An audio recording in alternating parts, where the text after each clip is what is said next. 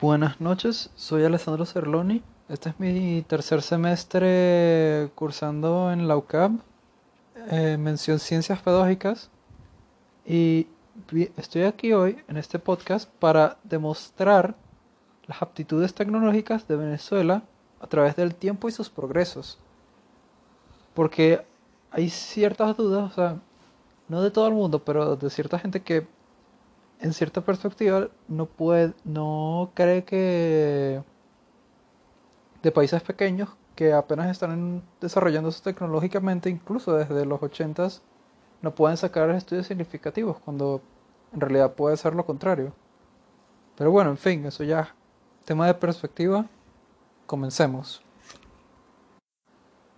Para empezar, me gustaría empezar con el programa Epson eh, de informática educativa que se inició en 1989.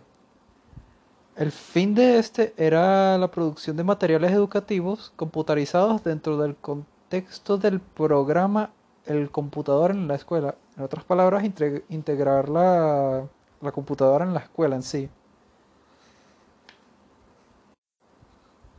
En este se recogen las actividades más significativas del quehacer del Centro Nacional para el Mejoramiento de la Enseñanza de la Ciencia, a través de la coordinación de informática en materia de producción de materiales educativos computarizados desde 1990 hasta los momentos actuales, y usar dicho material educativo computarizado para mejorar el proceso enseñanza-aprendizaje de manera gradual también para mejorar nuestras fortalezas y minimizar nuestras debilidades.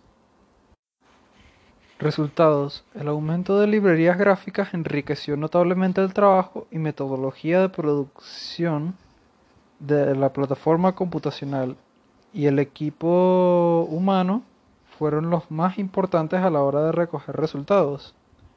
Fue increíblemente efectivo, pero requiere de un grado mayor de validez. Hay una manera distinta de hacer las cosas, pero debería continuar existiendo un equilibrio entre conceptualización teórica y actividad práctica. Ya con este terminado, podemos pasar al del pequeño explorador, que duró aproximadamente desde el 2000 hasta el 2017. Para empezar, esto al principio se dedicó a los profesores, hubo una, una fase en donde se dedicó a los profesores y luego fue dedicada a los alumnos. Principio fue un taller de entrenamiento y capacitación para los profesores que se realizó desde el 21 al 28 de diciembre en el laboratorio Simón de la UCAB, con la participación de 17 maestros. Resultados. Se logró que los participantes conociesen los tres softwares educativos que contempla el programa más, eh, o sea, y aparte que detectaron las oportunidades de aprendizaje que ofrecen los mismos y lo integrasen al currículo de preescolar incluso hoy en el país. Los profesores a cargo de esta área fueron María Eugenia Bello, Nieves Oliva García, Iliana Lopriore, Asaf Yamin y Alejandro del Mar, más cinco jóvenes de la segunda promoción de licenciados en educación mención preescolar. Después de dicha capacitación se hará un periodo de seguimiento en las escuelas participantes y su impacto de la tecnología del aprendizaje en niños cursantes del preescolar. Conclusiones. A pesar de que los resultados en este proyecto han terminado siendo relativamente favorecibles, el programa en cuanto a en cuanto a los niños de preescolares se consideraron inadecuados. Por ende, se necesita de otros tipos de investigación a más profundidad. Y ya para finalizar tenemos el proyecto Canaima Educativo. Nace en 2009 y su propósito era añadir a las tecnologías de información y comunicación al ámbito del proceso curricular venezolano con el objetivo de potenciar los aprendizajes de los estudiantes de educación básica. O sea, en otras palabras, los de primero, segundo, tercer, cuarto, quinto y sexto grado. Con el apoyo de, de computadoras Canaima participa el MPP EUCT, el MPPE, CanTV e Industrias Canaima, además de los docentes, programadores, fundaciones, técnicos, programadores y el gobierno. Eh, este, este proyecto fue hecho por el gobierno de Chávez, cuando, estaba, cuando Chávez estaba montado.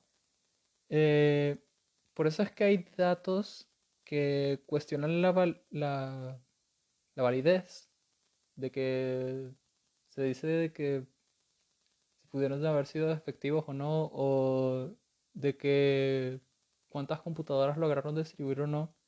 Se estima que las mini laptops que fueron distribuidas fueron 4.422.493 y fueron distribuidas 998.908 tabletas, en teoría. Algo interesante, esto más bien no es tanto de información 100% validada, ¿no? Esto más bien es algo que yo he visto, que he experimentado, que yo he vivido, pues. Yo tengo un primo que él vive en Guárico, y él tuvo una de las canimas más avanzadas, ¿no? Que son las que uno recibía en quinto, sexto grado. Ahora, hay chamos que simplemente la obtienen y bueno, la utilizan para trabajar, para estudiar y ya, la dejan como están. Pero hay algunos que, o sea, como que van a un paso extra más allá. Claro, sí, la canaima se supone que es para estudiar y practicar y entre otras cosas de la vida educativa, pero hay jóvenes que les apasiona la tecnología o que nace su pasión de la tecnología a través del proyecto Canaima y aumentan su nivel en cierta manera, por ponerlo así. Estos chamos lo que hacen, algunos, no todos, es que agarran la Canaima más avanzada que tienen y entonces el sistema operativo le, lo formatean y entonces le instalan Windows a la Canaima y se comporta como una computadora cualquiera, lo cual es impresionante. Eh, y los chamos pueden jugar incluso desde esas computadoras porque se comporta como una computadora Windows normal, solo que cambió el sistema operativo y ya. Lo cual me parece impresionante, bastante impresionante. Con estas tres experiencias ya finalizadas, finalizo mi podcast. Muchas gracias por escuchar.